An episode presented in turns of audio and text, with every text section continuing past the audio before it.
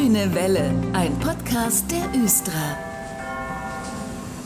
Heute, da steigen wir mal wieder zusammen in den Bus in dieser Ausgabe. Frank Arndt ist heute wieder bei mir zu Gast, der Östra Unternehmensbereichsleiter Bus. Hallo, schön, dass Sie wieder mal da sind. Hallo. Und ich bin heute sehr neugierig und habe viele Fragen zum Thema Bus im Allgemeinen, aber auch im Speziellen. Darüber reden wir heute in dieser Stunde. Herr Arndt, wir fangen mal vorne an. Wie viele Busse müssen eigentlich jeden Tag bei uns auf die Straße?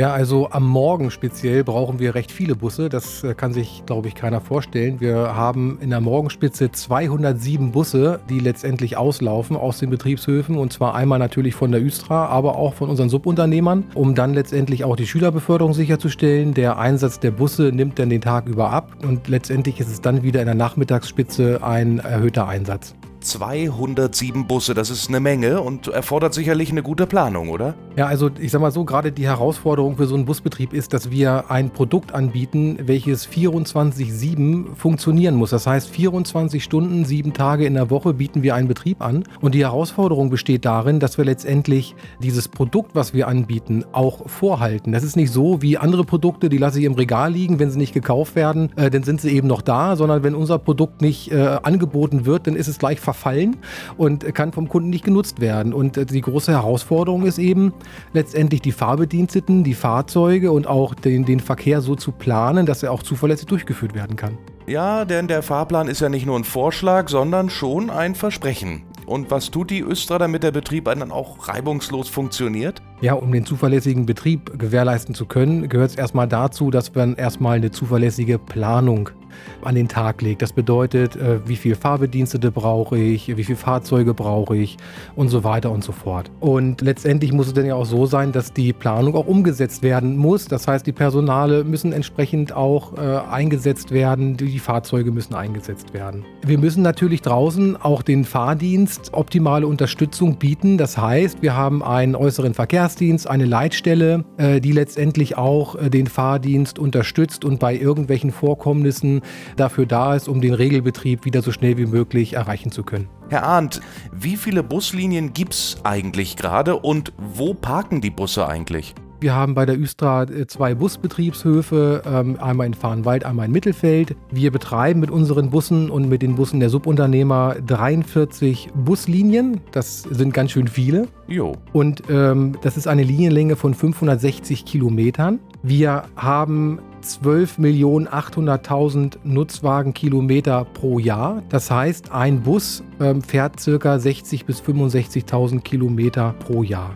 Und das Verkehrssystem Bus ändert sich. Also wir waren früher letztendlich der Zubringer für die Stadtbahn. Mittlerweile gibt es ja direkte Buslinien in die Innenstadt. Wir haben die Linie 800 verlängert bis zum Kröpke, die Linie 120, sodass wir auch letztendlich immer mehr äh, Direktlinien äh, in die Innenstadt haben.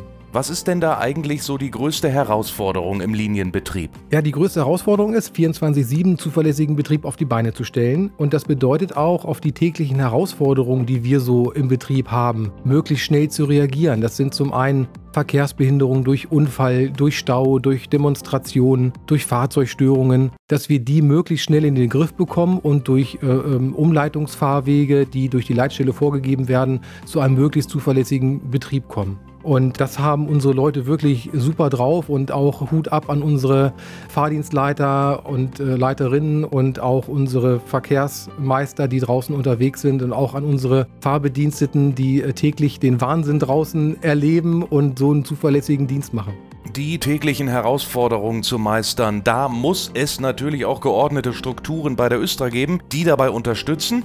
Können wir Fahrgäste eigentlich auch dazu beitragen in irgendeiner Form? Ja, der Fahrgast kann auf jeden Fall Verständnis aufbringen für die ein oder andere Ausnahmesituation, die wir einfach im Verkehrsbetrieb haben. Und auch wenn es mal nicht so schnell vorangeht, dass man letztendlich Geduld aufbringt. Das machen unsere Fahrbediensteten ja auch gegenüber den Fahrgästen auch. Und äh, wir als Östra wollen natürlich unseren Fahrbediensteten optimale Arbeitsbedingungen bieten, ob es jetzt der Fahrerarbeitsplatz ist, ob das die Dienstplanlagen sind oder ob es eben auch die Infrastruktur an der Strecke ist. Was für Antriebstechniken äh, sind jetzt eigentlich alles verbaut am Start hier im Busbereich? Elektro natürlich, Ja, genau. E-Bus ist aber nur ein Antriebsmodell, was wir bei uns einsetzen.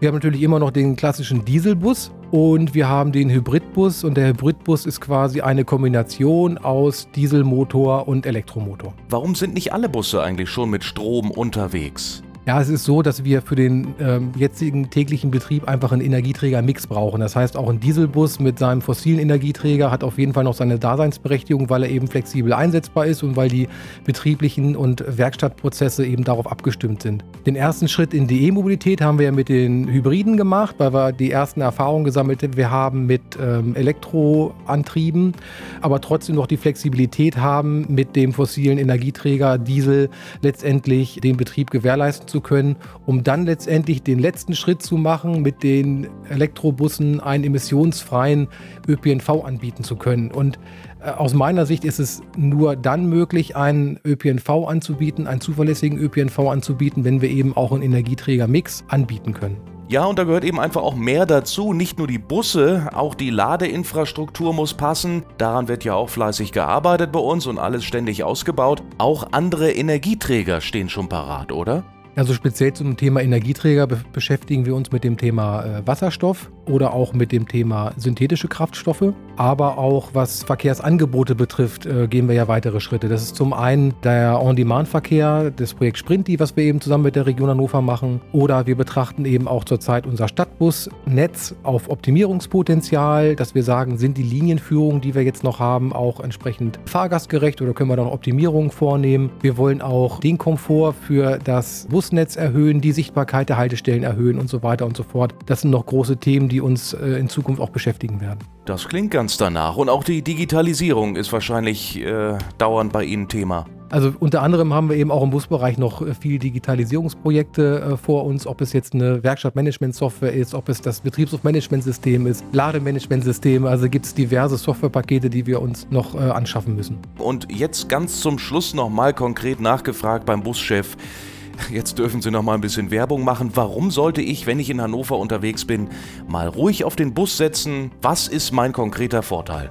Ja, also so ein, so ein Bus ist immer eine Reise wert. Also äh, wir haben moderne Fahrzeuge, äh, die sind super ausgestattet, haben eine super Fahrdynamik und letztendlich ist es auch mal so, äh, man muss nicht immer in die Innenstadt fahren und aus der Innenstadt wieder raus, um sein Ziel zu kommen, sondern man kann auch mal von links nach rechts fahren, weil der Busbereich und sein Liniennetz bietet ganz, ganz viele Möglichkeiten, auch an sein Ziel zu kommen. Man muss die Bus nutzen. Und wer jetzt so einen Bus mal durch die Stadt fahren möchte, der kann das natürlich tun, denn der Busbereich sucht natürlich auch ständig Fahrerinnen und Fahrer. Klingt erstmal abenteuerlich, so ein Riesengefährt durch Hannover zu fahren, aber das lernt man natürlich auch bei der Östra. Herr Arndt, was macht das Ganze so besonders?